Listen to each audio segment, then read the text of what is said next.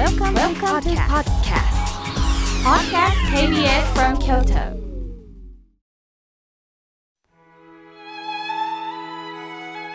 改めまして僧侶の河村明慶です今日の法話のテーマは静かに生きるについてお話しいたしますさあ今京都では祇園祭りですね全国には様々なお祭りがありますがお祭りには静かなお祭りと活動的なお祭りに分かれるのではないかなと思っています。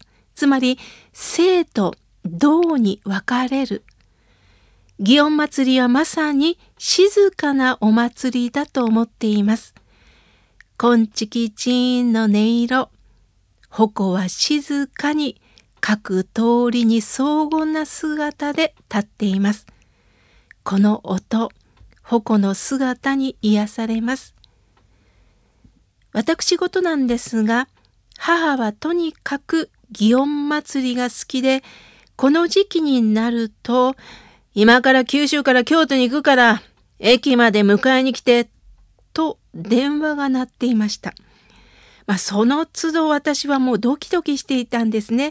なぜなら、まあ、母というのは、まあ、博多どんたくの気象、まあ、ちょっと古いんですけれども、歌手の村田秀夫さんの歌にある、まあ、小倉生まれで限界育ち、口も荒いが気も荒いという、まあ、歌詞があるんですけどねまさにそんなタイプなんですね。もう常に動いてる人だったんです。まあ、そんな母がなぜか京都の祇園祭りに癒されるっていうんですね。まあ、しかし京都に来たからといって落ち着けるわけではなくどこに行けば矛に登れる？どこの喫茶店に入ったら矛巡行を見れる？まあ、場所取りにいつもいつもイライラしていました。やはり性格は治らないのだなと感じていたんです。さて話は変わりますが、私の、まあ、癒しは銭湯なんです。余裕のある時は一人で温泉宿に泊まります。数年前、温泉宿の露天風呂にゆっくり使っていると、隣から大きな声で、まあ、数人の女性が話してるんですね。すると仕事の話のようなんです。人の方が「えそれは大変ちょっと今からネットで探すわ調べるわ」と突然露天風呂から上がってなんと脱衣所の方に向かわれたんです。せっかく温泉にまで来て仕事の話を持ち込みさらにロビーでパソコン入力とは、まあ、ゆったりとした時間が取れないのは残念だなと感じておりました。さて人間には静かにくつろげる人がいたり慌ただしくしている人がいます。まあ、関西でいう世話しない人でしょうか。慌ただしい人が本当に忙しいのかといえばそうではありません。常に自ら慌ただしい世界に置いているようです。時間はあるのにその状況を受け入れることができず常に何かしなければならぬと、まあ、時間にせき立てられる。例えば電車の中でそわそわと携帯を見たり見なかったりの繰り返しバッグの中をごそごそしたり時計を何度も見たりと落ち着かない。せっかく休みをいただいても心まで休ませることがなかなかできなくなる。なぜ静かになれないのでしょうか？それは何かをしていないと自分だけが取り残されてるという感覚を持ってしまうのでしょう。もしかしたらちっちゃい時から怒られて育った方もいるかもしれません。ぼーっとすることが何か怠けたことではないかなと思ってる方もいるんですよね。そこには自分自身心の余裕が持てず荒れてしまっているのかもしれません。ちょうどひび割れたレンズで周りを見ると目の前の状況は全て割れて歪んで見えるのと同じことです。心のレンズがやはりひびが入っていると何を見ても楽しめないんですよね。本当の静けさとは全てを受け入れる心の深さでしょう。ちょうど皆さん想像してください。お風呂にお湯かお水を入れるときにお湯が少ないとパシャパシャパシャっと大きな音がしますよね。しかしお湯が十分に張ってると蛇口から出る水お湯は静かな音となります。そのようにやはり心がどうしても栄養がなくなっているとどうしてもパシャパシャっと音が鳴るのかもしれません。まあそんな私も決して余裕を持って生きているのではありません。やっぱり私もねバタバタと慌ただしくしてイライラすることもあるんですよ。忙しいという感じはよくできてますよね。心をなくすと書くように忙しい忙しいと言っているうちに大事なことを見過ごしてしまう。これほどもったいないことはないなと思います。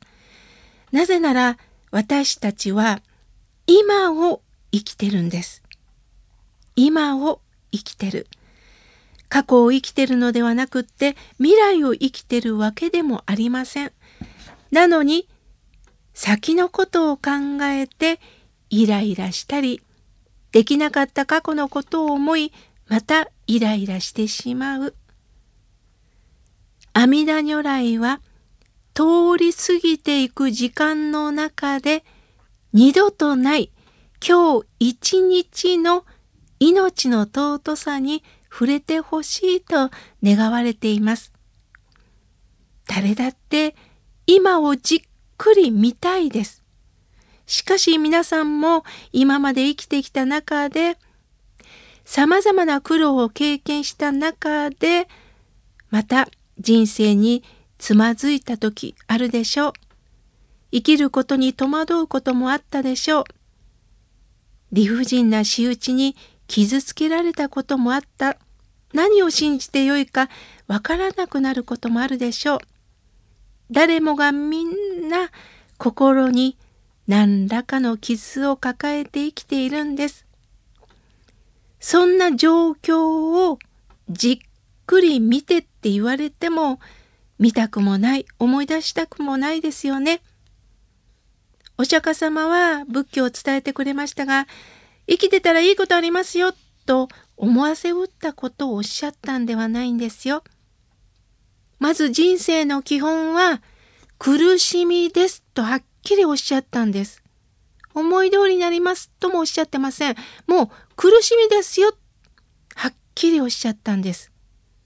なぜならこの世は思い通りにならない苦しみの尽きない耐え忍ばなければならない世界なんです。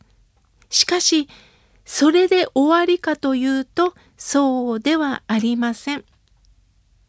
苦しみ悲しみというご縁を通して本当の幸せとは何かということを問うていけることができたら今起こってる真実に耳を傾けることができるんですよ。誰にも言えない苦しみがあるでしょう。こんなこと聞いてもらうと馬鹿にされるかなと思うこともあるでしょう。その心を阿弥陀如来に聞いてもらえるか？心の中でもいい阿弥陀さんの前に座ってその苦しみを吐き出してもいいんですよ。その悲しみに阿弥陀さんは寄り添ってくれるこれが大慈悲心です。慈悲慈しみそして慈悲の日は悲しみです。喜びも嬉しいかもしれないけど悲しみに寄り添っていきますよと教えてくださるんです。さて私が静かな時間を過ごせるのは生け花をしている時です。どれだけバタバタしてても畳に座ってお花と向き合います。それは自分の思い通りに植物の形を変えることができないことを学ぶということです。植物にはそれぞれの個性がありますよね。スラッとしたお花もあれば、ちっちゃく足元で咲く花もあれば、くねくねと曲がってる植物もありますよね。自分の思いで変えられない。私自身の心も変えられない。そういったことを悟る時間が私にとっての生け花の時間なんです。花に自然に学んでいく瞬間です。さて、世話しないといつも思ってた母もお浄土に帰りました。母は自分の死を誘った時、私や兄にこう言いました。聞く一輪でいいから生きてくれ。聞く一輪でいいから生けてくれ。と言いました。菊の花びらをよく見ると、花びらはすべてを包み込む姿です。母も自分の母親に包んでもらいたかったのかなと思っております。今日は静かに生きるについてお話しいたしました。